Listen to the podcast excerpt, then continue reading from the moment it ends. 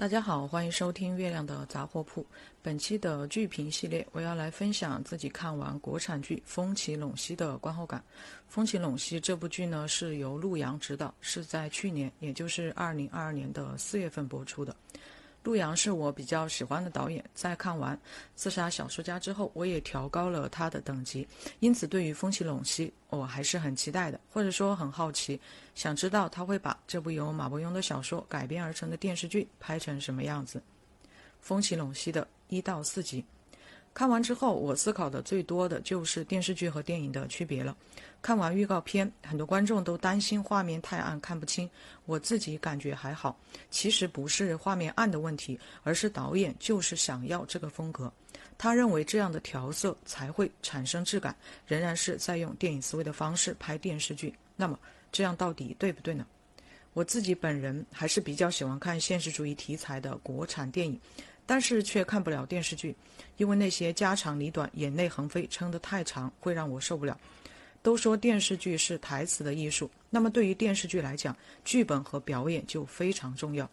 换言之，电视剧必须是小说，电影可以是诗歌、散文。在电影的世界里，从来都是技术易得，风格难求。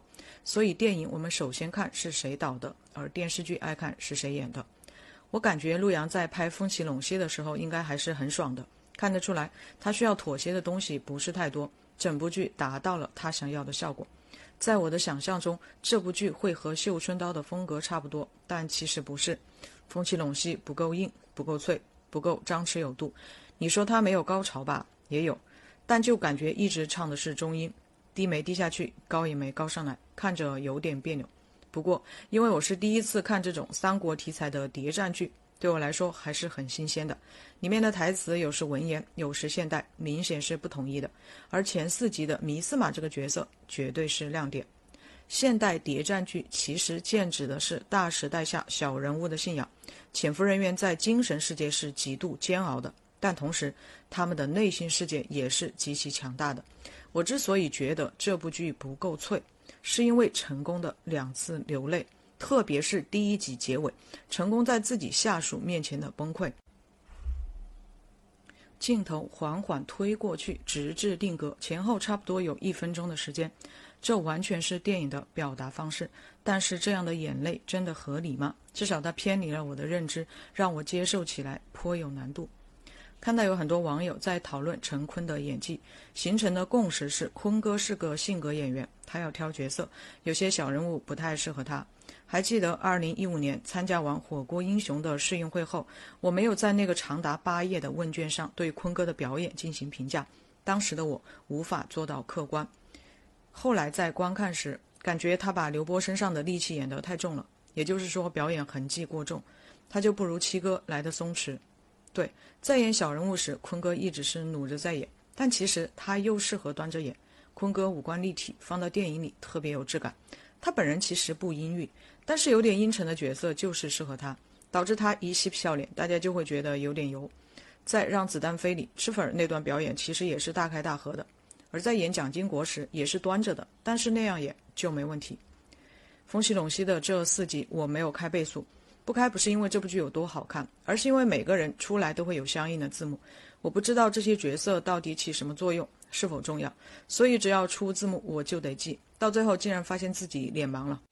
此外，这部剧的配乐实在是铺得太满了，是因为川井宪次很贵，所以要把它往死里用吗？有时配乐出现的真是莫名其妙。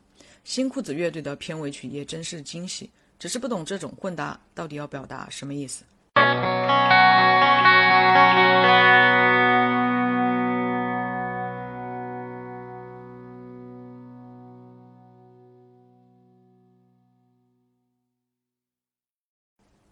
风起陇西的五到十二集，在经历了前面四集的蛰伏之后，陆阳导演终于在第五集亮剑了。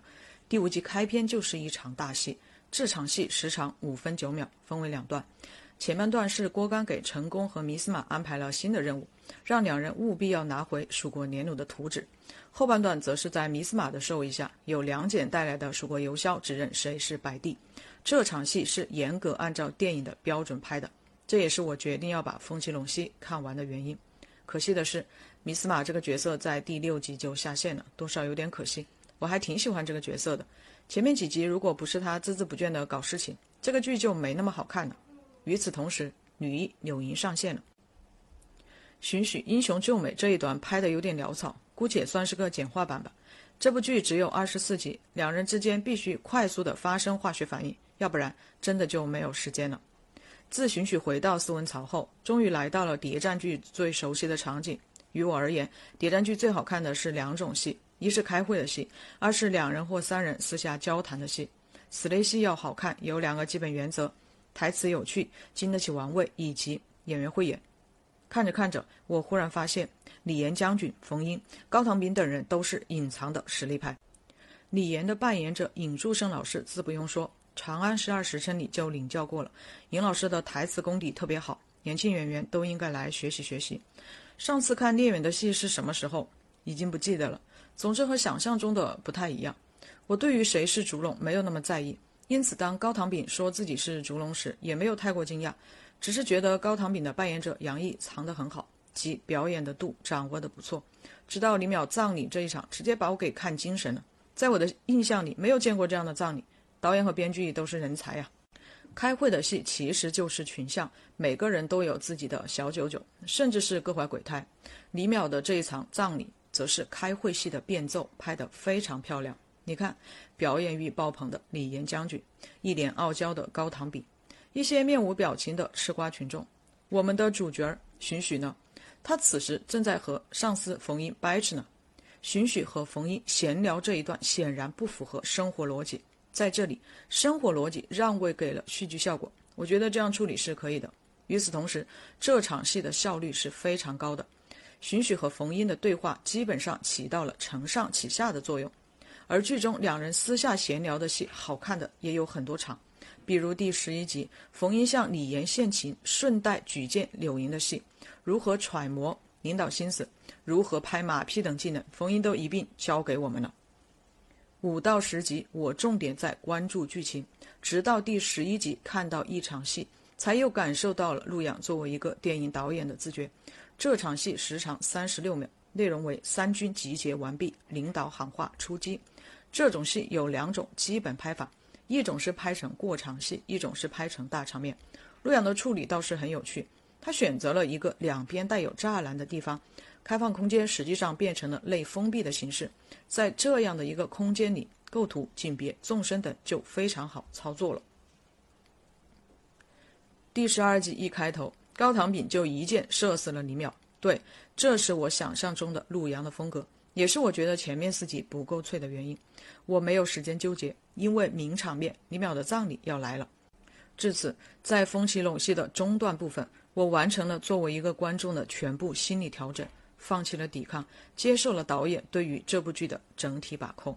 不过，我仍然对成功这个角色的某些行为不是很理解，比如第八集，他以为自己身份暴露，于是决定从五仙道逃跑。脸上带着一些慌张，成功给我的感觉就是心理素质不好，遇到事情先是消极放弃，爱说完了绝境。但如果身边有人和他商量商量，或者自己冷静下来，智商又能回来。而他的老婆迪月的专业技能也是忽高忽低。迪月被抓的这一次，犯的都是低级错误，全然不见一个经验丰富的潜伏人员的自我修养。这一次被抓住了，估计要下线了吧。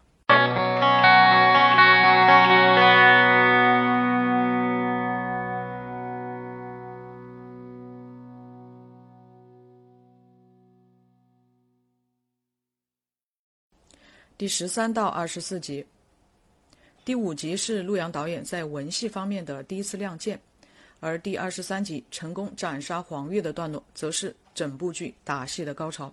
这段打戏展示出了陆阳作为一名电影导演最难能可贵的风格：肃杀凌厉、干净利落，为日渐没落或者说已经没落的武侠注入了让人欣喜的血液。毕竟。这些年，观众能看到的打戏大都是慢镜头加转圈圈，角色没有在杀人，而是在舞蹈。对于成功和黄玉来说，他们没有时间转圈圈。一分钟之后，其中的一人或是两人就要变成尸体。陆阳在处理这场戏是非常克制的。在成功将刀插向黄玉的胸口时，我们只听到了汩汩的血流声；而当成功抽刀之际，并没有血液四溅。成功杀死黄玉之后，没有眼泪横飞，没有五官狰狞，他有几秒钟处于放空的状态。陈坤专门为这个角色调出了这难得的留白。整场段落，陈坤持续保持着面部表情的稳定，几乎完美的控住了表演节奏。这个男人用尽毕生之力，终于大仇得报。在这样的时刻，演员的第一自我与第二自我达到了高度的统一。这是陈坤在《风起陇西》里最为动人的段落。陈坤于一九九九年主演国歌，步入影坛。这段虽无声却高级的表演，展示出了一个纵横大荧幕二十三年的电影演员极高的自我修养。最后的段落，荀彧站在船头，他即将要开启人生的新篇章。前方是未知的东吴，但是景儿却做得很假。调色更和整部戏不搭，风起陇西的夜戏打光尤其漂亮，但是对于观众来说又是最恰当的。蜀汉、曹魏、东吴都不是最后的赢家，三国归晋，天下终被司马家的人给夺走了。自成功回到斯文曹后，风起陇西整部剧的内容和主题都发生了变化，谍战转为了一定形式的权谋。编剧不再讲述信仰这个现代谍战剧的核心主题，而是撕破一袭华丽的袍子，让观众直面触目惊心的那无数狮子。蜀汉的每个人物都心心念着光复汉室，这似乎是他们的统一信仰。但其实每个人的理解选择各不相同，或者说每个人都有自己的道。冯英将自己变成了计划中的一环，换言之，他可以成为工具，他就是工具。但是杨仪就不允许自己干这种事情。成功是整个计划的关键人物，但到了后期，基本上处于放飞自我的状态，或者说他按照自己的本心行事，迎来了自我觉醒。诸葛孔明大人以为自己把杨仪这个人看得很透，但当他知道了整个计划时，特别是看到杨仪说起李严时的气急败坏，想必仍然是心中一惊吧。即使能参透天下大事，却依然看不透这深不可测的人心。诸葛亮在最后见到李严时说：“结果正确。”看来他是一个非常会妥协调整之人。诸葛亮的能量是强大的，在他的世界里从来都不只有光明，他允许黑暗侵蚀，同时恪守朝政要有底线，做人要讲原则，以此保证自己不被黑暗反噬。而象征着光明，或者说是诸葛亮前期的是荀彧这个人物。讽刺的是。他被完全排斥在这一场权力斗争之外，这也意味着整部剧的高潮段落，荀彧并未参与。在观众认为反建清平计划即将落下帷幕之际，荀彧却带人抓走了成功，在一定程度上造成了后者的死亡。因此，在部分观众眼中，荀彧就是来添乱的。到了最后，观众并没有站到荀彧身后支持他，从头到尾，自始至终都只有他一个人，荀彧依旧是如此孤独。我想。这是《风起陇西》这部剧最大的遗憾。《风起陇西》是双男主设置，但不难看出，不管是编剧还是导演，对于陈宫这个角色是更加偏爱的。不管是文戏还是打戏，不管是单人戏、双人戏、多人戏、群戏，一场都没有少。但其实，荀彧才是《风起陇西》的精神内核，是该剧在精神世界的唯一诉求。遗憾的是，前期的谍战部分，大家关注的重点在谁是烛龙；后期的朝堂之争，核心是反建清平计划能否成功。荀彧从来都不是重点，也不是中心。如果是编剧有意为之的话，那只能说藏得太深了；如果不是，那么剧作结构就有更好的解题思路。荀彧和白宇饰演的江阳这个角色有点类似，但后者更加打引号的抓马。江阳诠释的是一种极致状态，而荀彧才是生活的常态。荀彧生于乱世，他是没有资格去死的，他必须要活下去。他也不能携柳莹归隐山里，去过小确幸的生活，这是消极的出世态度，不符合整部剧的价值取向。因此，荀彧必须与这滚滚向前的历史车轮同在，但是史书里不会留下他的名字，因为他是小人物。小人物只能被时代裹挟，只能成为大人物的棋子，成就大事的牺牲品吗？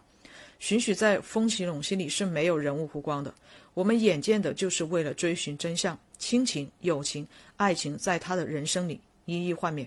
在荀彧交出的这份答卷里，我们看到了他如何拒绝随波逐流，如何展示小人物之于历史、之于世界的价值。当然，我们也看到他付出了惨痛的代价。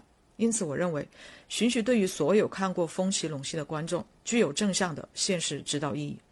你想成为一个什么样的人，你又要用什么样的方式去度过属于你的一生？